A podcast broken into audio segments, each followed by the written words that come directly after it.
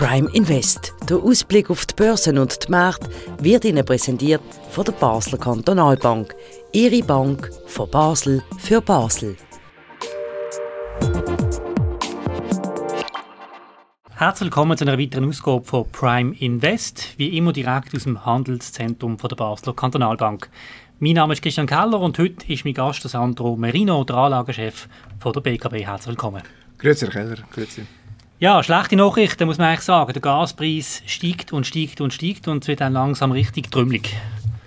Ja, nach wie vor äh, natürlich das Spiel von Russland mit den äh, Lieferungskürzungen. Jetzt ist es wieder Nord Stream 1, Wartungsfenster, glaube ich Ende August, wo man ja wieder nicht weiß, äh, ob das dann wieder dazu dient, die Drosselung von der Zufuhr wieder zu machen. Und es sieht also äh, ganz so aus, als müsse man sich im Winter auf, auf Gaslieferungsengpässe und Gasmangel einstellen. Also vor allem natürlich das Problem insbesondere für die große Volkswirtschaft Deutschland. Genau, die sind abhängig von dem Gas. Was heißt das für äh, die Industrie, auch für uns als Anleger? Was hat das für Auswirkungen? Was, auf was müssen wir uns einstellen? Zum einen natürlich die Unsicherheit über, über äh, die, die abhängigen Unternehmen, Chemieindustrie, aber Automobilindustrie, also die betroffenen grossen Unternehmen in Deutschland, die mit einer kontrollierten oder organisierten Rationierung von dem Gas müssen rechnen ähm, hängt nachher vom Wetter ab, hängt auch vom, vom erreichten Spar, vom umgesetzten Sparpotenzial natürlich ab. Also die Regierung ist jetzt sehr gefordert, da die, die Situation zu managen. Aber klar, die Unsicherheit an der Börse sieht man heute, entsprechend auch der DAX, anderthalb Prozent wieder im Minus. Wir haben uns zwar jetzt seit Juni erholt an den Börsen, aber klar, das, das trägt dazu bei, dass die wirtschaftliche Perspektive für die Eurozone und, und auch für Deutschland äh, unsicher bleibt. Oder? Das Verrückte ist ja, der deutsche Wirtschaftsminister ist ja eigentlich seit Monaten ist in der Welt umgeflogen, unter anderem nach Katar, sehr früh, als er ins Amt ja. ist. Aber irgendwie, äh, es äh, nicht. Ja, man weiß natürlich nicht ganz genau, wie verhandelt worden ist. Es ist am Schluss eine Frage vom Preis, wo man nicht bereit ist, für das zusätzliche Flüssiggas äh, zu zahlen, die Preise, wo, wo jetzt Katar verlangt. Offenbar sind die Verhandlungen nicht so erfolgreich gewesen. Man hat sich nicht geeinigt, aber ich glaube, es wird sicher äh, weiter verhandelt.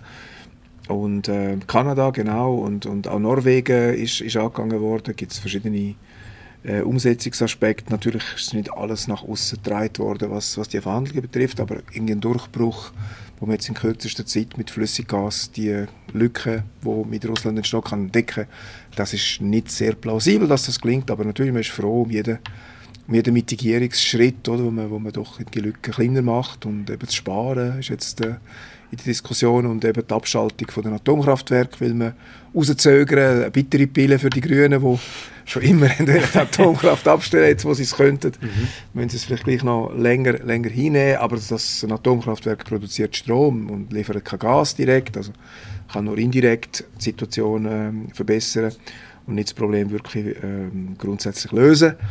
Aber klar, ähm, es sind noch mehrere Monate, bis wir allenfalls in eine, in eine Notlage kommt. Wobei, eben die Notlage muss man auch relativieren. Es geht jetzt nicht um komplette äh, Shutdown von der deutschen Wirtschaft. Mhm, ja. Es geht um situative, möglicherweise Rationierung und, und situative Abschaltung. Das wird man auch optimieren.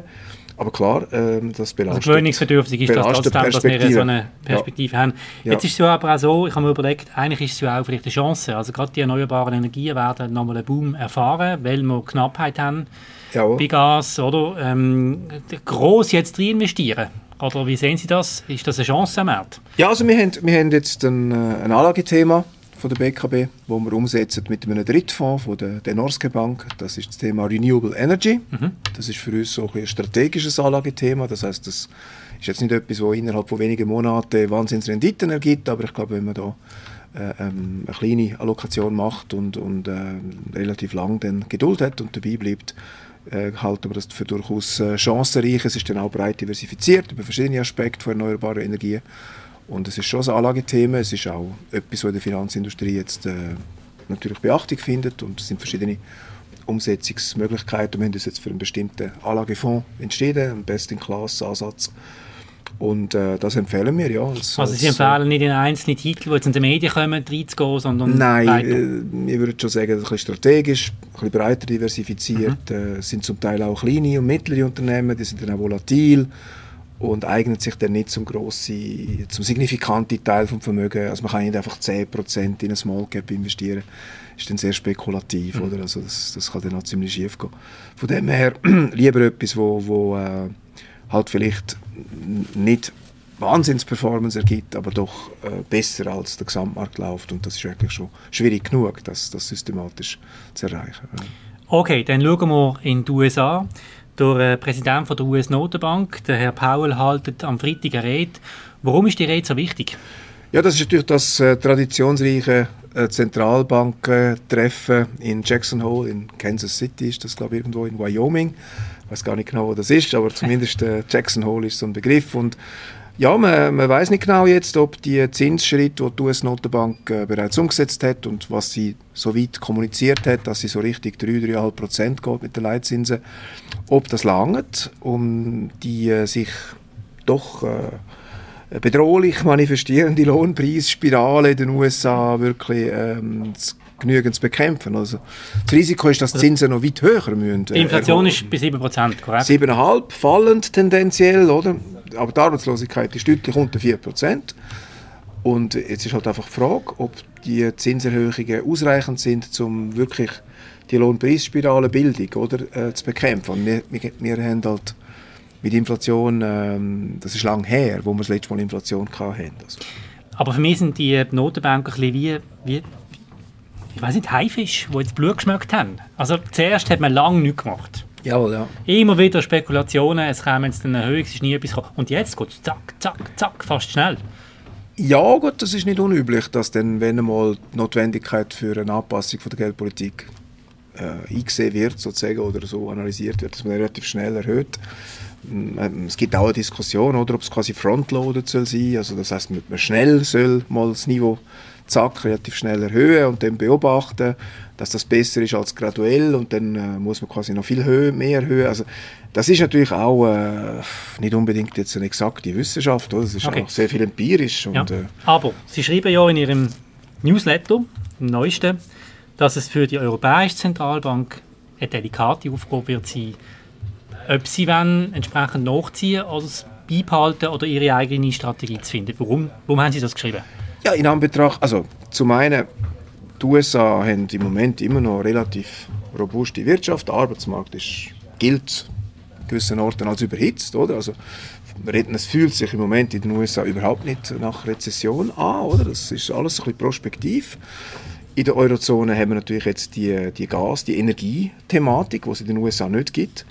Und ähm, man sieht jetzt am Beispiel von Deutschland, dass äh, die Energiethematik durchaus äh, ziemlich disruptiv kann sein mhm. im Winter und für äh, Produktionsausfälle kann sorgen, wo eigentlich dann schon lange zum aus einer schwachen Ausgangslage in eine, in eine, in eine Rezession hineinzukommen, vielleicht keine tiefe Rezession, aber man hat doch Angst, dass die Wirtschaft könnte ähm, leiden. Und dann natürlich Zinsen erhöhen sodass man dann nächstes Jahr im Frühling bereits wieder Zinsen senken muss. Es ist eine Gratwanderung. Schwierig. schwierig, oder? Und dann werden die Haushalte äh, nicht nur durch höhere Energiepreise belastet, sondern auch durch höhere Hypothekarzinsen. Also da ist man viel mehr im Clinch, äh, weil der Grund von der Inflation ist ja nicht in einer Lohnpreisspirale im Arbeitsmarkt, sondern einfach aufgrund von diesen extrem gestiegenen äh, Energiepreisen. Und, und das mit hohen Zinsen bekämpfen, kann man durchaus geteilter Meinung sein. Oder? Und jetzt äh, ist jetzt so ein bisschen ein Dilemma und äh, sucht so ein einen Mittelweg. Und man hat nicht den Eindruck, dass sie wahnsinnig überzeugt sind, dass sie jetzt Leitzinsen richtig 3% wenn, wenn erhöhen. Zudem mhm. natürlich noch das Problem ist von den hochverschuldeten Euro-Mitgliedern wie Italien oder, oder Griechenland oder, oder teilweise auch Frankreich, oder, wo dann plötzlich mit untragbar hohen Refinanzierungssätzen äh, müssen umgehen Wenn das nur kurzfristig ist, ist das auszuhalten, aber sie können auch nicht nachhaltig das Zinsniveau sehr stark erhöhen. Also all das zusammen macht es zu einer sehr komplexen ja. Entscheidung. Oder? Ich würde die ganze Schluss noch einmal die Frage stellen, wenn man das mal aus Sicht vom Kleinanleger anschaut. Ja. Mit was müssen wir da rechnen? Also wenn jetzt in Amerika die Zinsen noch weiter raufgehen, hat das irgendeinen Impact? Ähm, auf was müssen wir uns einstellen? Einfach ruhig bleiben? Oder gibt es doch auch irgendwo den Punkt, wo man muss sagen, hm, ja, ich würde sagen, wenn man jetzt einen Horizont nimmt von, von ein, zwei Jahren, wäre ich jetzt relativ zuversichtlich, dass auch die ah. Turbulenzen irgendwann Geschichte sind und dass doch so die gesamte ähm, Perspektive für den Aktienmarkt eigentlich nicht, nicht unbedingt schlecht ist. Also es gibt viele Innovationstrends, es gibt äh, auch viele Chancen in dieser ganzen ähm, Neuausrichtung von der Energiepolitik. Wir haben doch viele technologische Wenden. Also es gibt nicht nur äh, schlechte Nachrichten, es gibt auch durchaus äh, positive, konstruktive Kräfte. Und, und ich glaube, die sind, die sind da. Kurzfristig jetzt steuern wir auf den Winter zu. Ich glaube, das schafft schon nochmal kurzfristig Unsicherheit. Auch wenn die Amerikaner merken, dass sie die Zinsen noch wesentlich mehr müssten anheben, um die Inflation in den Griff zu kriegen. Das ist sicher nochmal schlechte Nachricht äh, für die Aktienmärkte. Aber das weiß niemand so ganz genau. Da tappt man ein bisschen im Dunkeln. Also es kann auch besser kommen als befürchtet.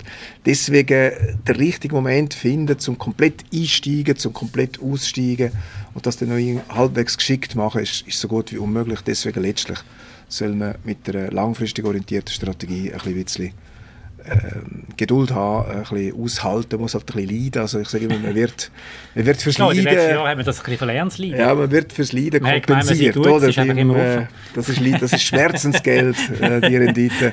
Ja. Und das ist halt okay. jetzt gerade besonders äh, sichtbar. Gut. Genau. Herr Merino, vielen Dank für das Gespräch. Sehr gerne. Und weiterhin eine gute Woche. Das war es vom Prime Invest.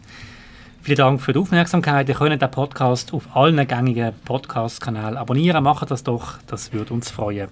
Auf Wiedersehen.